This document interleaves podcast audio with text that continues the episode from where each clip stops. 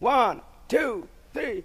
Le chargement total sur la partie arrière, c'est 100 kg. 100 kilos, quoi. Donc tu peux déjà faire des belles courses, quoi. C'est à la fois dans les énorme. sacoches et sur le porte-bagages. Voilà. J'empile trois bacs, euh, puis je mets des, des- enfin, six boîtes de lait de chaque côté. Euh, je pense que dans une voiture, je devrais rabattre la banquette pour, Ouais, pour hein. tout ça. Ouais, c'est ça. Tu mets plus sur ton vélo euh, Longtail que dans un coffre d'une voiture, quoi. C'est inouï.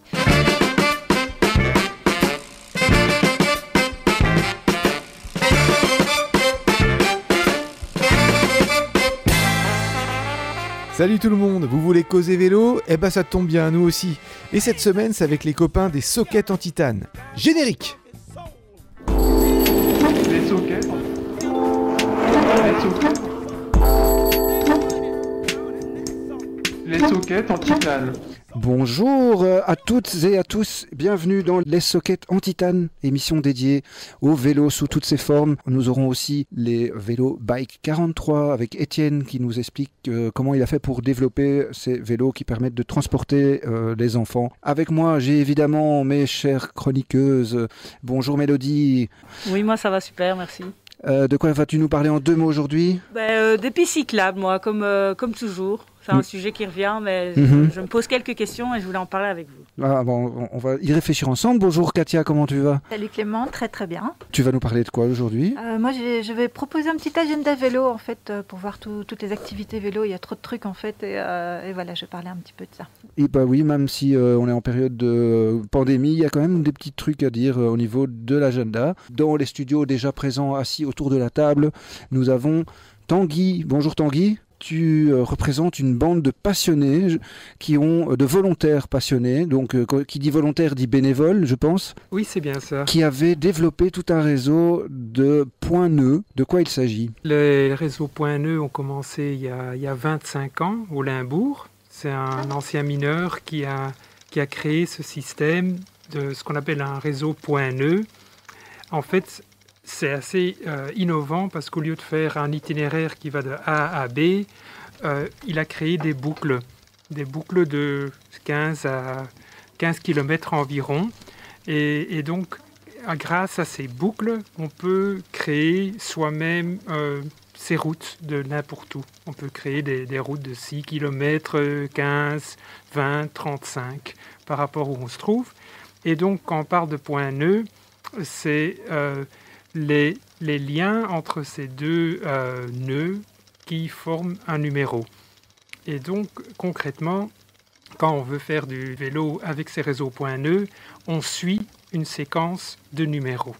Donc on fait le 9, le 10, 16, le 17, et donc on va d'un point nœud à l'autre, et euh, il y a normalement un balisage euh, cyclable qui permet de suivre ces, ces numéros.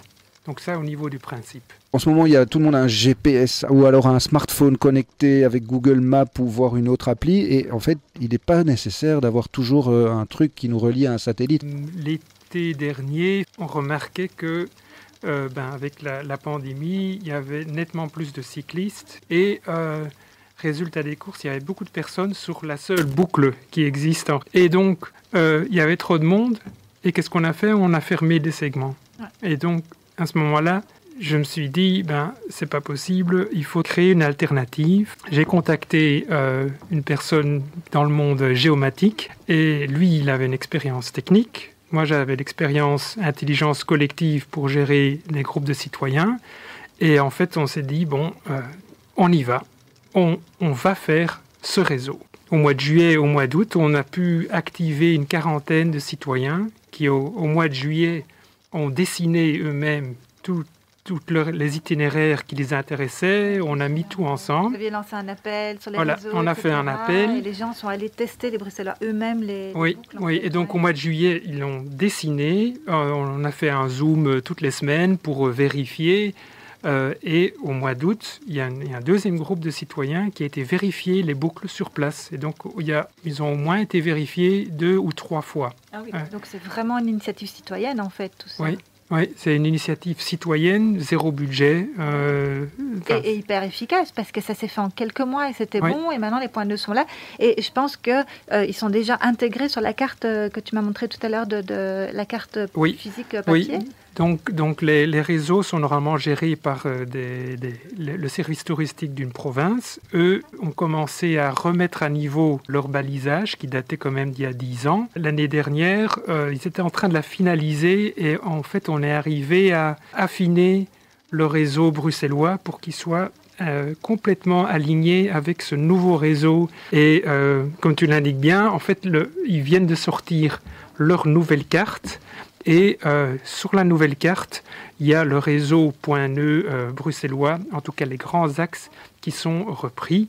Euh, et il y a un QR code qui va vers le site, donc De Routio le site, ouais, site de Routio. Ouais. Voilà, on l'a lancé, il est utilisé. Je vois au niveau des statistiques euh, que les week-ends et, et pendant les vacances, ben ça, il y a vraiment des pics. Euh, en fait, on n'a plus besoin de balisage, euh, enfin en principe, parce qu'on peut euh, planifier, télécharger le fameux GPS de, de vélo, le, GPX, et, et on le met sur un programme et on le roule. Mais bon, c'est naturellement plus sympa d'avoir un balisage.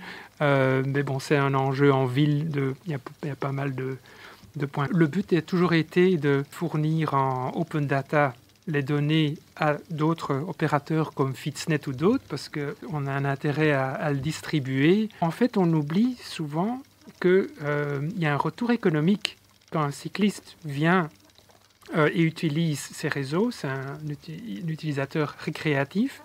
Et donc, j'ai ici quelques chiffres. Ça rapporte entre 50 à 60 euros par jour, Ouais. un cycliste. Ouais, c'est Euh, il y a un autre, euh, un autre chiffre ici que j'ai repris, mais ça c'est les dans la, la Loire. Donc euh, en Mhm. France, ils ont des bons chiffres, etc. Mais donc là, ils ont calculé les retombées économiques Ouais. par kilomètre Mhm. par an. Un kilomètre de balisage, ça revient à 35 000 euros par an. Ça revient, c'est-à-dire que ça rapporte, c'est ça Ça rapporte Ah oui, en Horeca, en tourisme, Ouais, c'est ça, en hein. 35 000. à fond. Ça, Ouais. ça, ça mange les cyclistes, hein, Oui. c'est c'est physique, Oui, ça, hein. mange. Et puis ça boit de la bière, et puis ça boit. Ah, euh, et non, donc, et donc, il y a Pas que de la chose- bière. Voilà, pas que de la bière, ça boit des jus de fruits. euh, Jus de fruits. Et donc, il y a quelque chose que je ne comprends pas. Je veux dire, si, si on prend. Donc, il y a 252 km en, en- en région bruxelloise. Si on prend les chiffres euh, qui ne sont pas les chiffres les plus élevés, en fait, il y aurait un retour économique de ces 252 km de 8 millions Ouais. d'euros par an. Pareil, hein. un Et- potentiel énorme. Et ça coûte 300 000 euros pour le faire. Ouais. Donc, ça coûte deux semaines et demie C'est un de- très très bon investissement. Donc, c'est un bon investissement, mieux que Bitcoin. hein. Ouais, exactement. ouais. Oui. Parce qu'en plus, c'est dur Oui. de faire mieux que Bitcoin. Oui, il y a un chiffre qui dit qu'il y a trois fois plus de, de visiteurs euh, quand le réseau est balisé. Ah oui, Donc ça, c'est... Ouais. donc- ah oui. mais Et- tout ça, c'est des choses que comme, comme mouvement citoyen, on n'a pas en main. Ouais. Et Ça, donc, ça dépend de la région. Donc le balisage Oui. physique, il faut Oui. que la région dise oui, on le fait. voilà pour Merci, merci beaucoup Tanguy. On va s'écouter.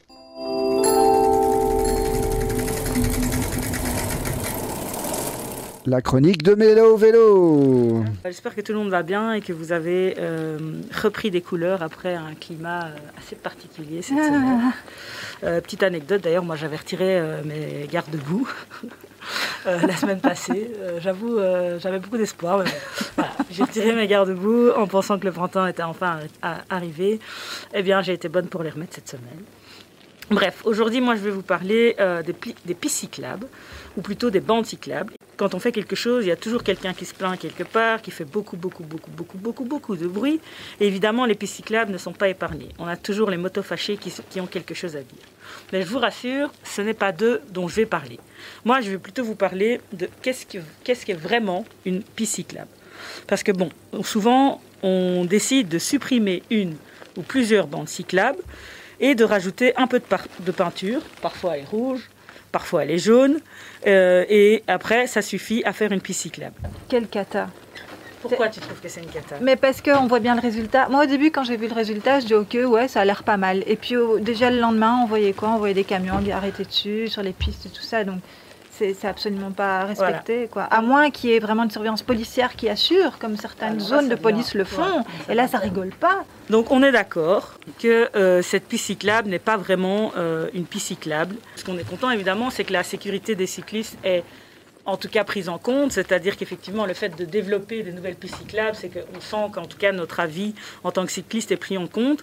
Mais finalement, quand on voit les pistes cyclables qui sont, euh, qui sont créées, on se demande vraiment euh, qu'est-ce qui est pris en compte et si on peut y rouler en sécurité. Qu'est-ce que c'est vraiment une piste cyclable? Alors il faut distinguer, il y a les bandes cyclables et les pistes cyclables. Les bandes cyclables se retrouvent sur la chaussée. Elles sont signalées par un marquage au sol, une ligne continue ou discontinue et un pictogramme de vélo qui permet parfois euh, de voir dans quel sens il faut circuler. Parfois, on a même des pistes cyclables euh, à contresens du sens du trafic. Ensuite, on a les pistes cyclables. Et les pistes cyclables, qu'est-ce que c'est? Ces pistes cyclables, elles sont isolées par rapport aux autres usagers de la route. Et ce sont des zones protégées des véhicules euh, motorisés. Donc en fait, ce n'est pas, pas très très compliqué. Une piste cyclable, c'est pas juste de la peinture sur la chaussée, mais pour que les cyclistes s'y sentent en sécurité, il y a plusieurs éléments qui sont assez importants. La première, c'est qu'elle soit euh, qu'elle soit sécurisée, ça veut dire qu'il n'y a aucune interaction avec la voie des véhicules motorisés. Séparer la piste du cyclable évite, par exemple, comme tu le disais, les arrêts minutes de tout autre véhicule sur la piste cyclable, parce que finalement, c'est ce qui est, en tout cas, mon avis, c'est ce qui est parfois le plus dangereux. C'est qu'on se retrouve euh, euh, parfois à des endroits où voilà, il s'est arrêté pour deux minutes pour décharger ou, ou que sais-je, et que ça nous, ça nous oblige, à nous cyclistes, à, traverser une ligne continue et à rentrer dans la circulation. Nous, à la limite, c'est pas trop problématique, mais une famille avec des enfants, ça va être un vrai problème. ça peut être un problème. Et euh, elles peuvent être, par exemple, séparées par euh, des plots en bois, des barrières, des pots de fleurs euh, installés à intervalles réguliers. Donc, par exemple, en fait, séparer une piste cyclable du trafic, finalement, ça crée de la sécurité pour, pour les cyclistes. Alors voilà, moi, c'est ce que j'ai pensé. Est-ce que toi, tu as d'autres idées euh, qui pourrait être ajouté pour sécuriser une piste. Ben, la séparer, c'est ce qu'il y a de mieux, ne serait-ce que pas. Si on n'arrive pas vraiment, au moins mettre des potelets, comme ils ont fait chez Chaussée d'Oivre, par exemple. Oui, à Chaussée d'Oivre, ben, là, c'était euh, plus que nécessaire, hein, parce que c'était un parking. Ben, les arrêts minutes, c'était euh, la politique. Il n'y a que des arrêts minutes. Quoi. Donc, des bêtes potelets, ça peut, ça peut déjà vachement aider quand même. pour ça, il faut une, une volonté, soit de la commune, soit de la région en l'occurrence. Il faut vraiment redoubler d'efforts sur la, les, les forces de police quoi, pour qu'elles passent assurer. Et toutes les, toutes les zones de police ne, ne mettent pas ces efforts-là. Oui, et puis finalement, euh, est-ce que euh, créer des pistes comme ça et demander un renfort des polices, c'est pas, c'est un peu faire double emploi. Il faudrait peut-être créer des pistes séparées du trafic qui empêcheraient de devoir faire appel à la police. Oui, après il y a l'éducation, toute l'éducation et les mentalités qui doivent changer aussi. Et ça, malheureusement, c'est un travail à plus long terme, c'est un travail de longue haleine. Et, euh, je pense que ça a commencé aussi parce qu'il y a de plus en plus de cyclistes, donc forcément les mentalités sont en train de changer et, la conduite des, des, des voitures est en train de changer mais il faudra encore un peu de temps, je pense, pour que. Enfin voilà, voilà, ça c'était euh, pas un coup de gueule, mais en tout cas un petit coup de pression pour dire euh, peindre euh, et mettre de la peinture sur la chaussée ne met pas du tout en sécurité les cyclistes qui y roulent.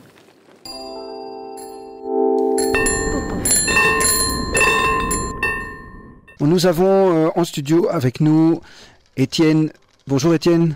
Bonjour. Merci euh, d'être là. Euh, n'hésite pas à te rapprocher le plus possible du micro hein, pour qu'on euh, t'entende bien. Et, vous aussi, hein, la nomade sédentaire et mélo, vélo. Ça, c'est bien. Toi, c'est bien, mais, merci.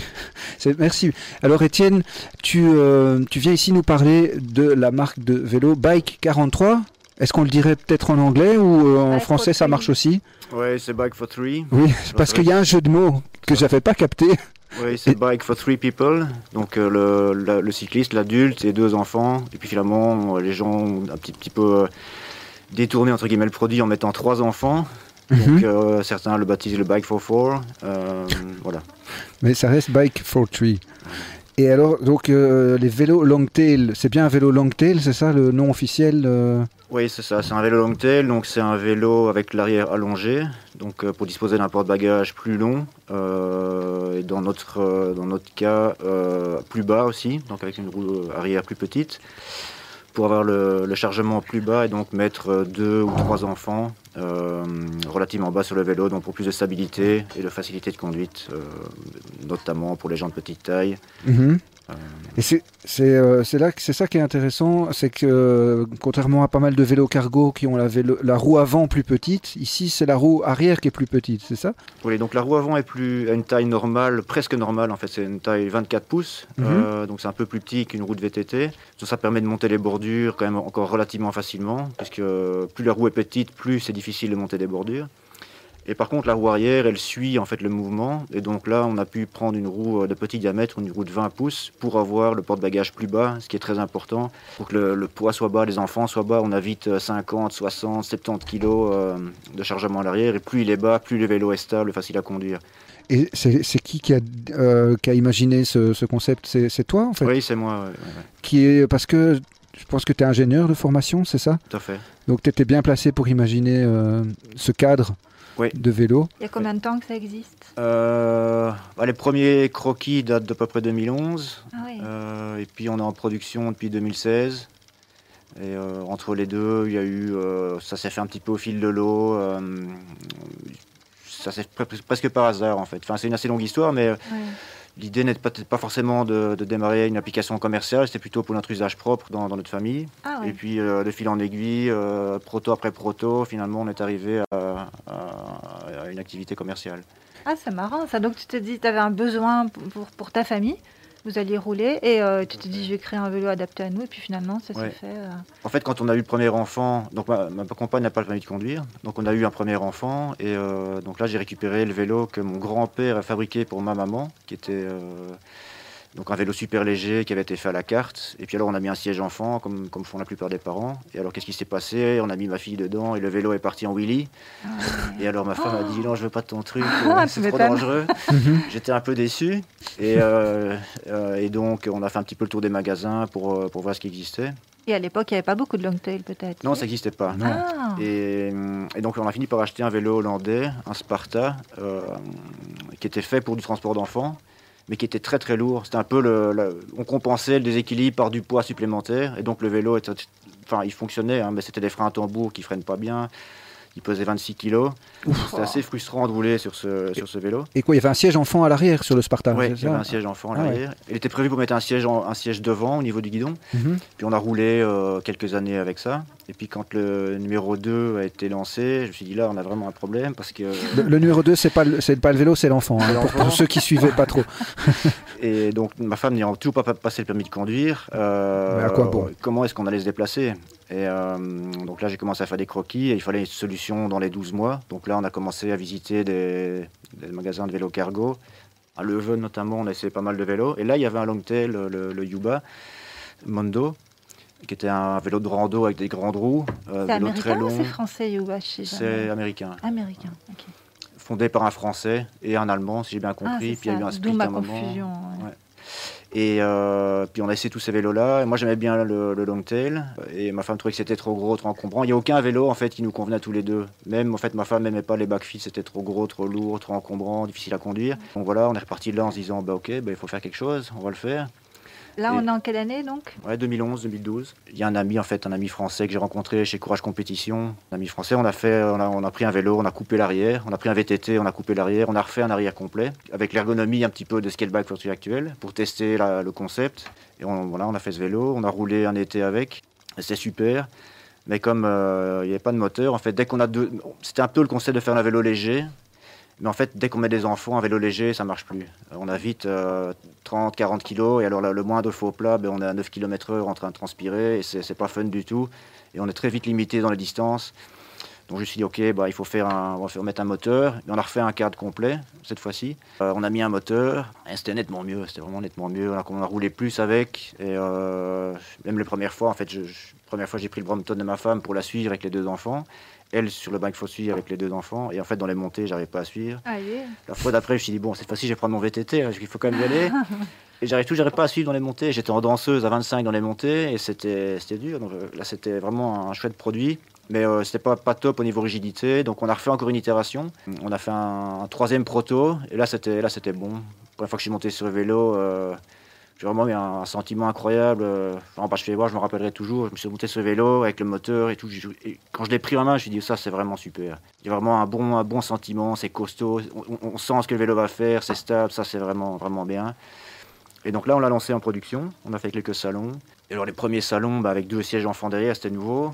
Les gens rigolaient, en fait. Ils disaient, ah, c'est pour transporter des jumeaux. Enfin, Ah ouais. c'était un peu, on était un peu l'ovni dans le salon Ouais. Qui à l'époque était encore fort vélo de course, et, euh, enfin un vélo loisir. Et puis voilà, on a un peu, euh, un peu avec surprise, on a évangélisé parce qu'en fait c'était un concept qui n'était pas connu, donc on a, on a, vraiment dû, euh, on est passé par tous les stades de, l'innovation, enfin les, les, les adopteurs et ainsi de suite. Donc ça a pris du temps. On a, lancé une nouvelle génération de vélos avec un moteur central. Euh, depuis deux ans et demi environ. Et puis, donc voilà, petit à petit, voilà, les gens sont habitués à les voir en rue. Il y a des gens en fait qui nous ont connus très tôt, mais qui étaient un petit peu hésitants. Et en fait, qui ont finalement choisi le bac fossile deux ans plus tard, en croisant d'autres gens sur la route qui avaient un bac fossile, leur ont demandé tiens, euh, finalement ça parle comment? Ouais, c'est super, je suis contente. Ça les a rassurés et puis ils ont la boule de neige est partie quand même très doucement. Ça a mis beaucoup de temps à, percuter quand même. On le trouve dans, chez la plupart des vélocistes ou il faut commander directement chez, chez, chez toi ou comment ça marche si on en veut un on est, euh, on est distribué, euh, nous on ne vend pas en direct, hein. on, passe par des, par des magasins. Et donc voilà, les, les, gens peuvent aller tester chez l'un ou l'autre et passer commande s'ils le souhaitent.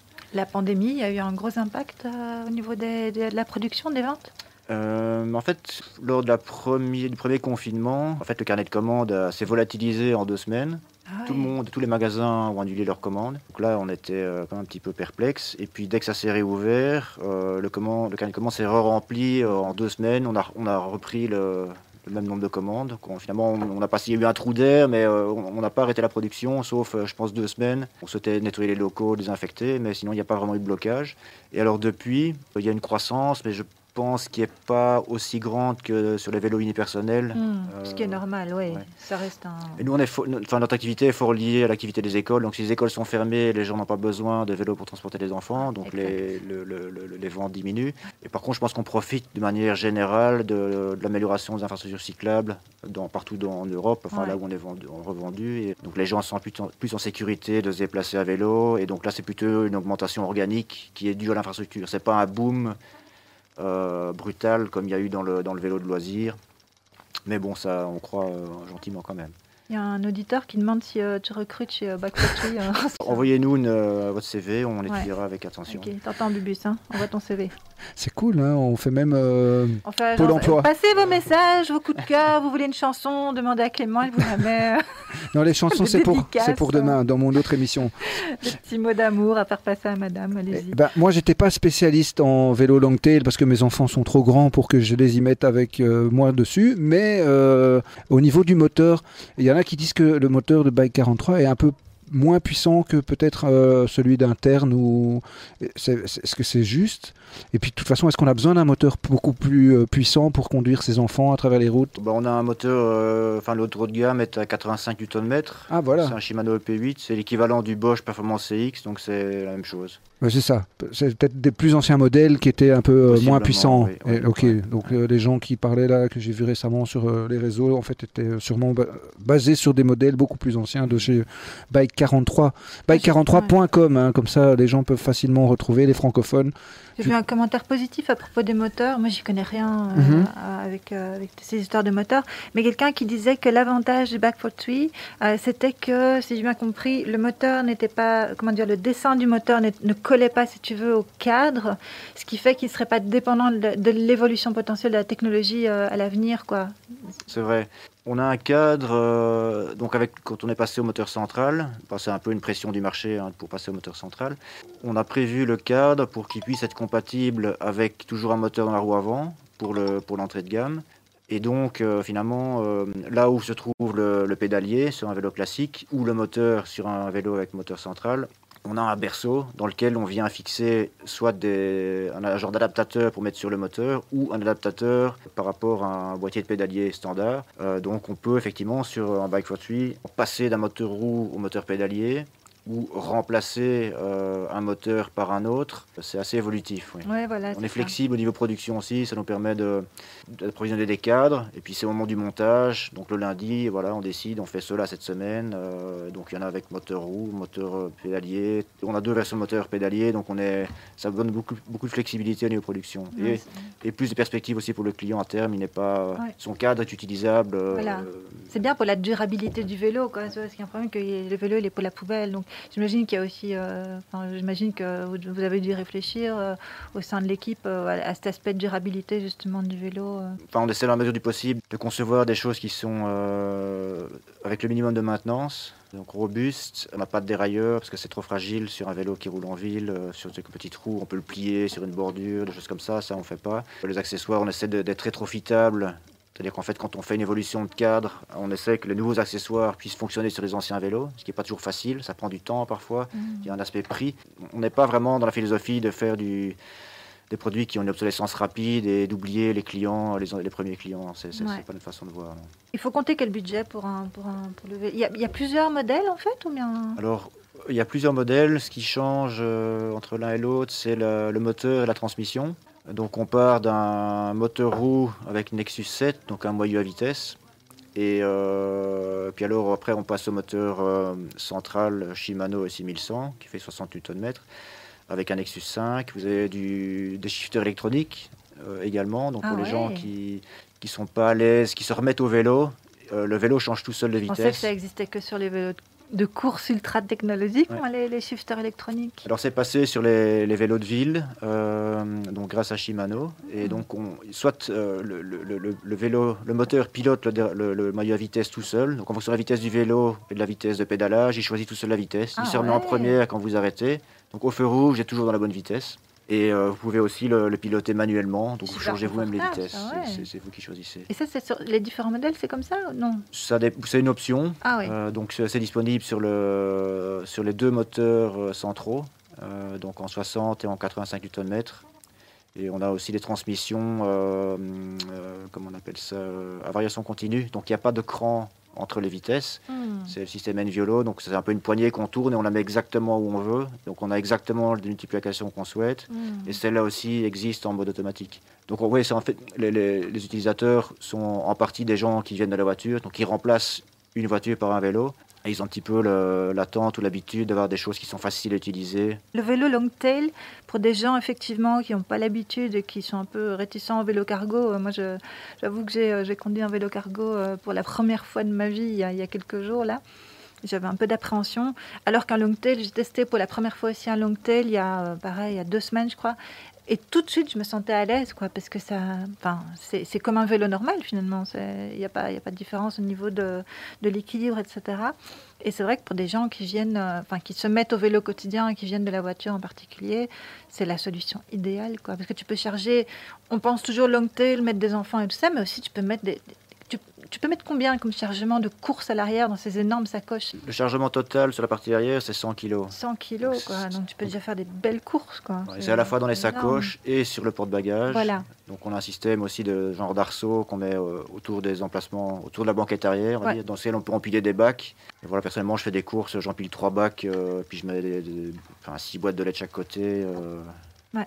Je, pense que dans une voiture, je devrais rabattre la banquette pour, Ouais, hein. tout ça. Ouais, c'est ça. Tu mets plus sur ton vélo euh, long tail que dans un coffre d'une voiture. C'est inouï.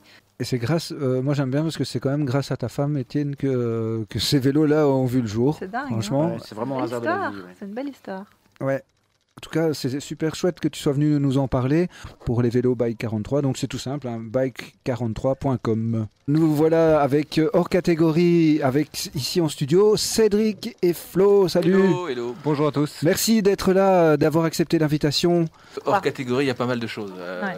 Il y a plusieurs personnes derrière, donc euh, qui ont chacune un peu leur euh, leur domaine à la base, et donc euh, et donc ça, tout ça, ça s'est mis ensemble pour créer euh, pour créer ce ce truc sans catégorie. euh, Qui a- pour, pour les Français, c'est une association euh, sans but lucratif, quoi. C'est un statut, c'est une personne morale, quoi. Je crois que c'est ça. Oui, mais tu allais dire, Flo?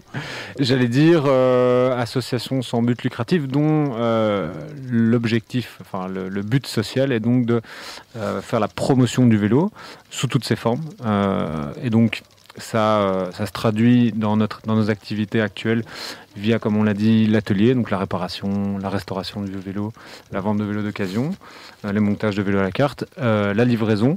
On livre euh, un peu de tout, des fleurs, euh, on, a livré des médicaments, euh, enfin Beaucoup de professionnels à professionnels. voilà. Comment les gens peuvent trouver s'ils veulent livrer? Il y a un Avec site? Hushrush, euh, tu peux trouver les, coordonnées Ah, de Hushrush via, via- via Internet ou sinon chez nous hors catégorie également. Donc ça peut être des particuliers ou des professionnels. Voilà. En général, c'est plutôt des professionnels, Ouais. mais certains particuliers parfois font appel à nous. Ok. Donc Hushrush existe toujours sur la toile, enfin sur Internet euh, pour nous contacter, bien, bien évidemment, mais sinon via le site d'Or Catégorie, il y a, il y, a, il y a le pendant euh, livraison Ah. qui est accessible. Euh, donc si vous avez envie de, de faire livrer des, des fleurs à, à votre bien-aimé, vous pouvez faire appel à nous, ce sera avec plaisir. On fait la promotion du vélo via plusieurs biais, la livraison, la réparation, euh, notre petit bar associatif qui est accessible pour nos membres. C'est. Flo, merci vraiment d'avoir accepté l'invitation. Portez-vous bien Et et roulez bien. Faites du vélo.